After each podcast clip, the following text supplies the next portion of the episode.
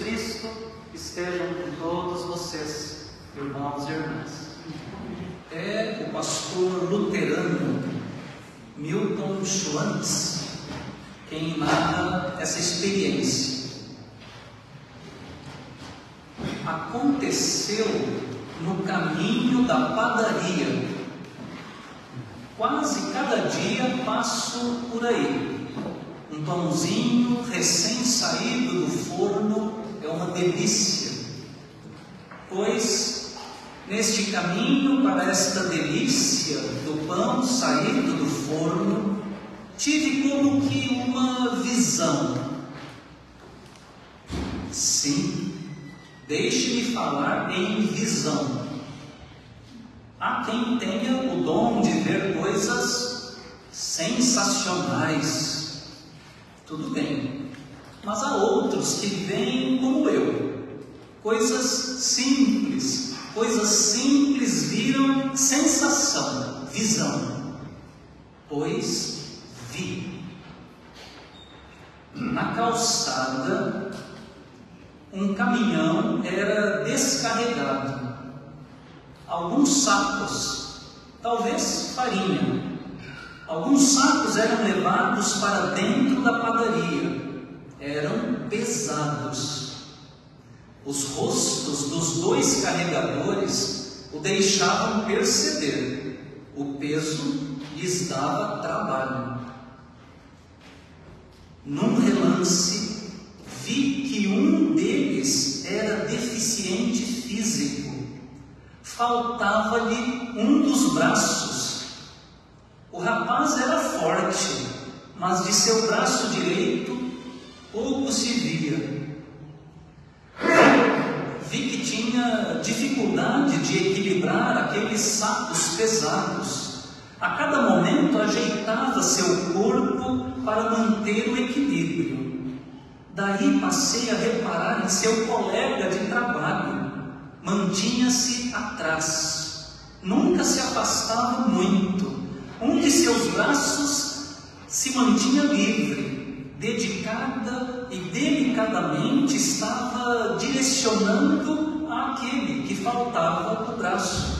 Ficava como que pronto para apoiar aquele seu colega.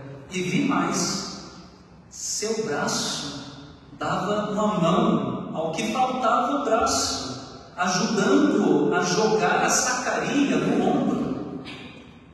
Para bem percebê-lo, tive que parar, ficar de olho, fixar os detalhes. Certamente até fiquei boquiaberto por alguns instantes. Visão, extasia. Que coleguismo, que interação, que apoio encantador. Dois homens acostumados ao duro trabalho, à lida de luta, na garra da sobrevivência e na prática do Evangelho. Sim, vi o Evangelho ali diante de mim. Deus me mostrava sinais de seus caminhos entre nós. Louvor a Ti, Deus da vida.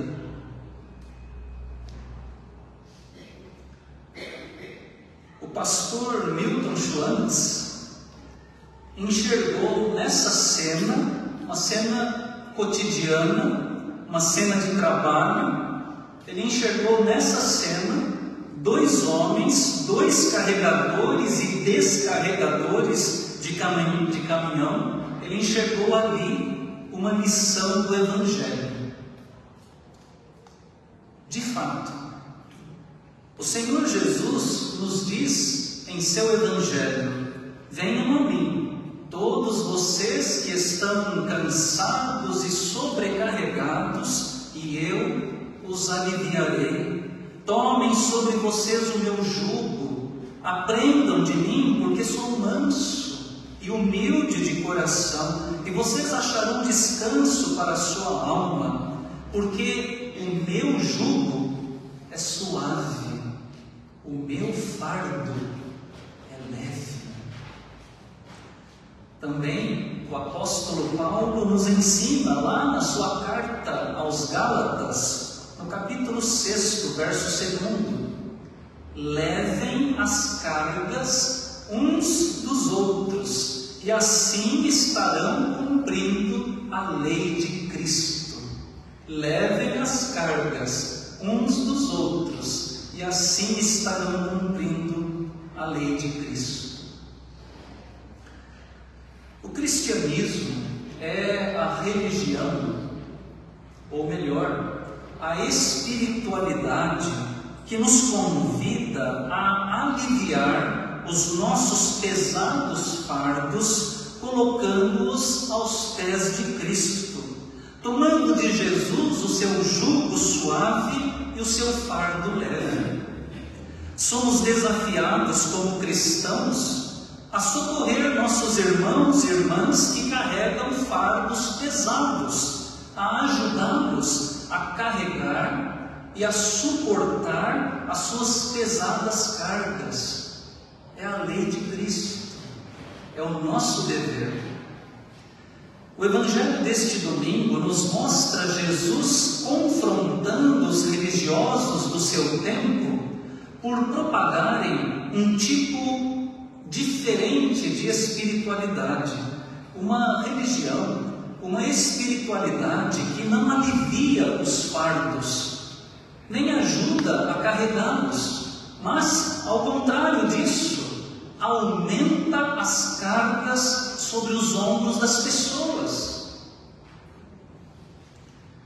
Eu me lembro de uma revista de escola dominical da nossa denominação, é uma revista do início da década de 90, em que havia um número de lições sobre espiritualidade a espiritualidade de Jesus em oposição à espiritualidade de grupos presentes na sociedade do seu tempo. E aquelas lições levavam-nos a questionar para um cristão, para um seguidor de Jesus, o que significa ser verdadeiramente uma pessoa espiritual. O que é ser uma pessoa espiritual?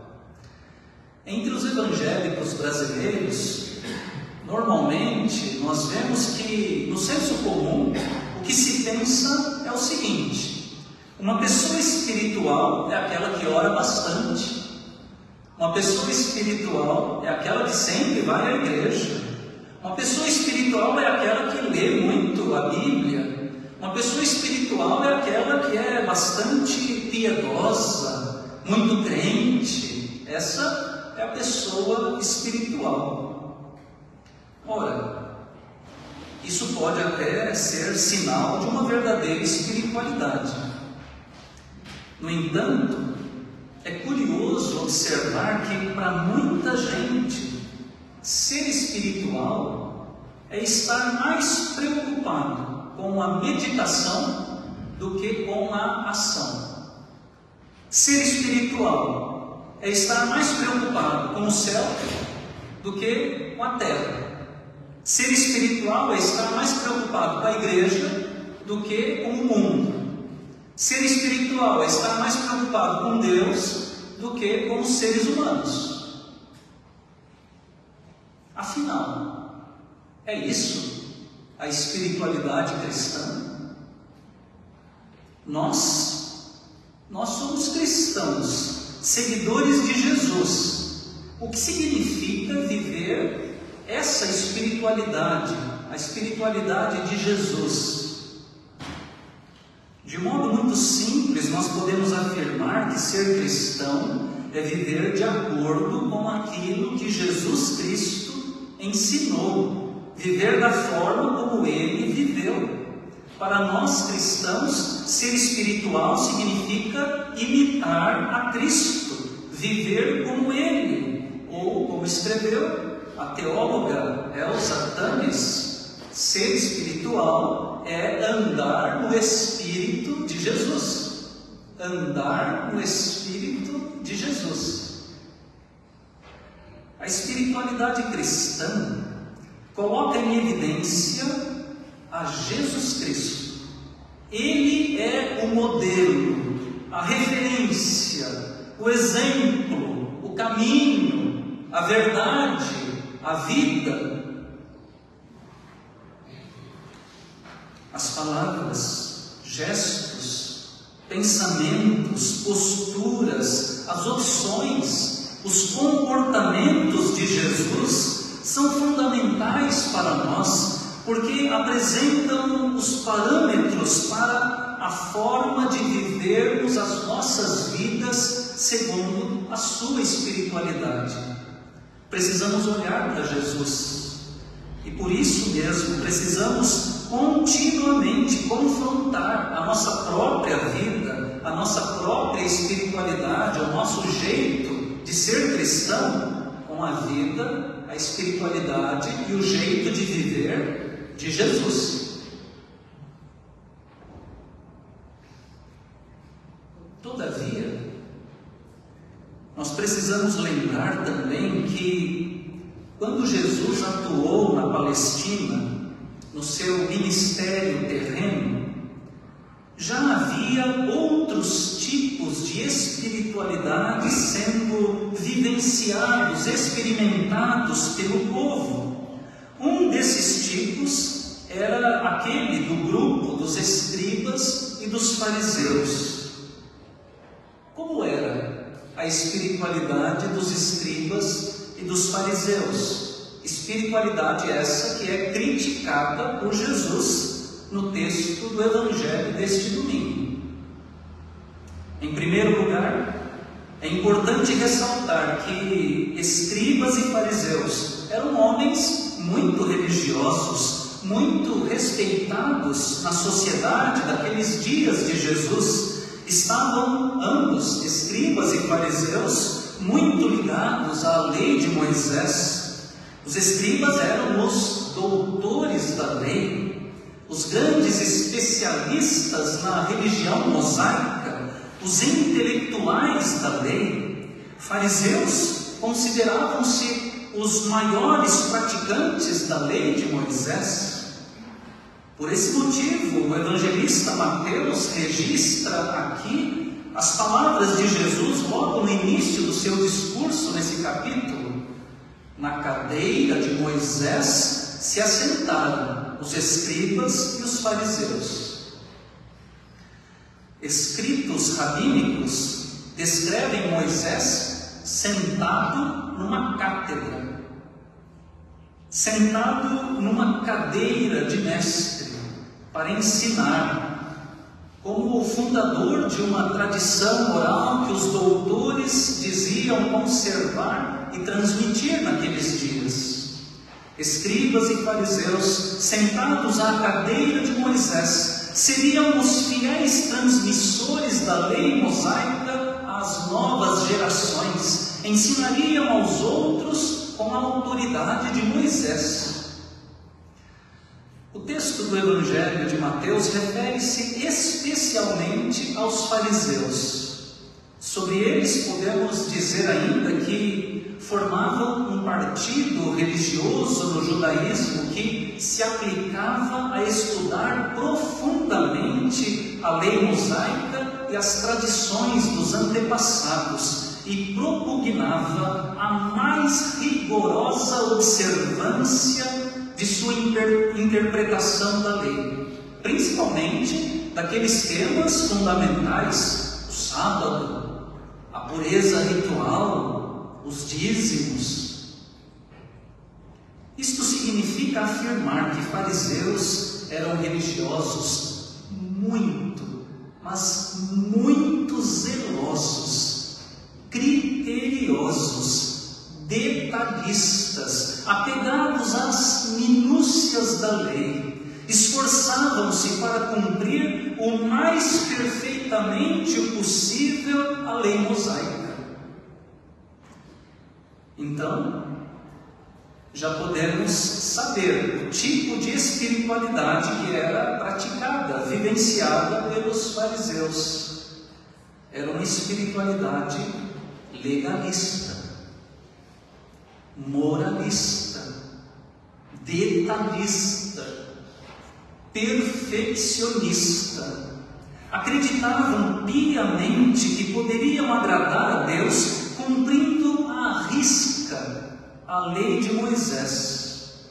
Como eles se esforçavam muito nesse sentido, chegaram a cultivar um certo orgulho religioso, outros judeus que não eram como eles.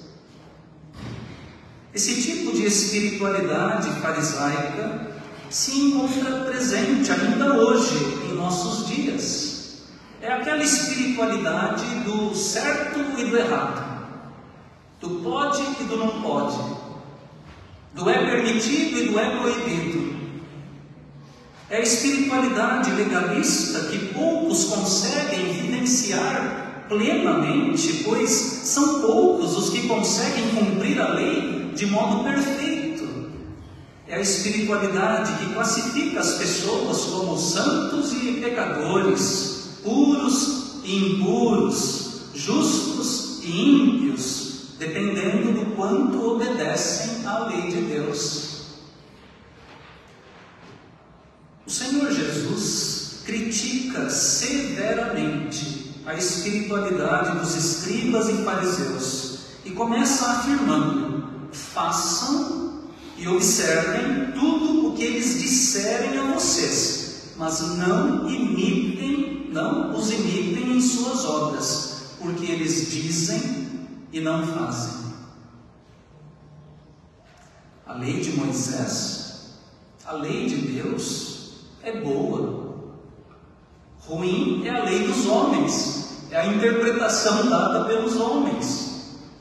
Se escribas e fariseus prescrevem o que Deus manda fazer, então Jesus recomenda: é bom procurar obedecer. O que é ruim é imitar o que praticam os fariseus. Eles são bons de discurso, mas pecam nas suas obras porque não obedecem ao espírito da lei. Estão tão preocupados com os detalhes que deixam escapar o que é principal, o sentido mesmo da lei de Deus. Se tornam assim incoerentes, não praticam aquilo que pregam. Faça o que eu mando, mas não faça o que eu faço. Palavra dura de Jesus. Fariseus não fazem exatamente aquilo que eles mandam os outros fazerem. E ele prossegue: atam fardos pesados, difíceis de carregar, e os põem sobre os ombros dos outros, mas eles mesmos nem com um dedo querem movê-los. Que religião é essa que torna a vida das pessoas assim insuportável, pesada? Em vez de libertar as pessoas de seus sofrimentos, escribas e fariseus acabam por impor ainda maior carga, regras, mandamentos, normas humanas prescrições de homens, colocam fardos pesados sobre as costas de seus irmãos e nada fazem para ajudá-los a carregar tais pesos. Jesus veio justamente para o contrário disso.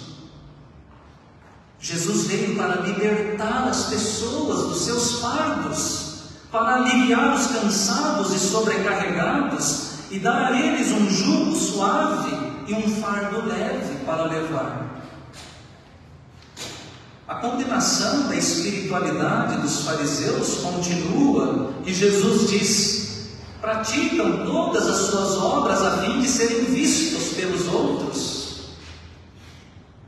Muitos não fazem o que fazem para agradar a Deus, mas para serem admirados pela sua santidade, pelas pessoas ao seu redor. Gostam do primeiro lugar nos banquetes, das primeiras cadeiras nas sinagogas, das saudações nas praças, gostam de ser reconhecidos, gostam de lugares de honra, gostam de ser tratados como superiores, mais santos, mais justos do que os outros, gostam de ser chamados de mestres religiosos, de pais espirituais, de guias do povo de Deus. Vaidade, orgulho religioso e espiritual. Jesus responde a essa espiritualidade vaidosa e que se torna hipócrita, fechada. Espiritualidade de aparência. Jesus responde assim: um só é mestre de vocês, e todos vocês são irmãos. Só um é o Pai de vocês, aquele que está nos céus. Só um é o guia de vocês, o Cristo. E arremata: o maior entre vocês será o servo de vocês. Quem se exaltar será humilhado, e quem se humilhar será exaltado. Para Jesus, no reino de Deus, as coisas são ao contrário. Grande é quem se faz pequeno, maior é quem se faz menor, importante é quem se faz servo, servo de todos. Jesus nunca se colocou acima dos outros, nunca se julgou mais santo, mais puro, mais justo, mais espiritual do que ninguém. Jesus nunca foi um escravo de normas e mandamentos. Jesus não praticou obediência cega à lei de Moisés, Jesus sempre perguntou pelo sentido mais profundo das leis de Deus.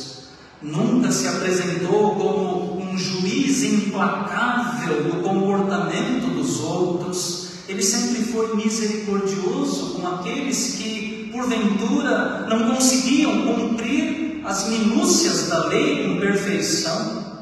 Jesus não colocava fardos insuportáveis nas costas das outras pessoas, ao contrário, ele as libertava de suas prisões e as ajudava a carregar os seus fardos, os seus pesos. A espiritualidade de Jesus é a espiritualidade da liberdade e do amor. O Senhor Jesus nos chama a todos nós a essa liberdade para essa comunhão, para a alegria e para o amor de Deus. Muito mais do que cumprimento de regras religiosas, normas eclesiásticas, mandamentos e tradições de homens, Jesus nos convida para uma verdadeira espiritualidade, que é a vida no amor, no amor de Deus, a vida para o amor, para amar a Deus e amar os outros. Nós acabamos de passar na última terça-feira, dia 31 de outubro, pelos 506 anos da Reforma Protestante, e uma das mensagens mais importantes e centrais dos reformadores foi justamente de que a nossa salvação não depende de nada daquilo que possamos fazer, mas depende unicamente da graça de Deus. Ser espiritual é viver na graça, na graça de Deus, viver da graça, da graça de Deus. Deus não exige de nós obediência perfeita de quaisquer, quaisquer leis. Deus não exige de nós a prática de boas obras para acúmulo de méritos para salvação. Deus nos ama. Ele quer nos salvar e quer nos salvar na alegria, no amor, na paz, na comunhão, na liberdade. Quer que sejamos felizes e não que vivamos atormentados carregando pesados fardos. Espiritualidade cristã é isso. Viver como Jesus, viver do amor e para o amor de Deus, socorrendo os irmãos e as irmãs e ajudando-os a suportar seus pesados fardos, levando as pessoas até Jesus, que tem poder para aliviá-las de suas cargas pesadas, seus fardos pesados. Quem age assim, quem age assim, cumpre a lei de Cristo, o mandamento do amor. Que Deus, o Senhor, assim nos ajude a cumprir a lei de Cristo, o mandamento do amor. Amém.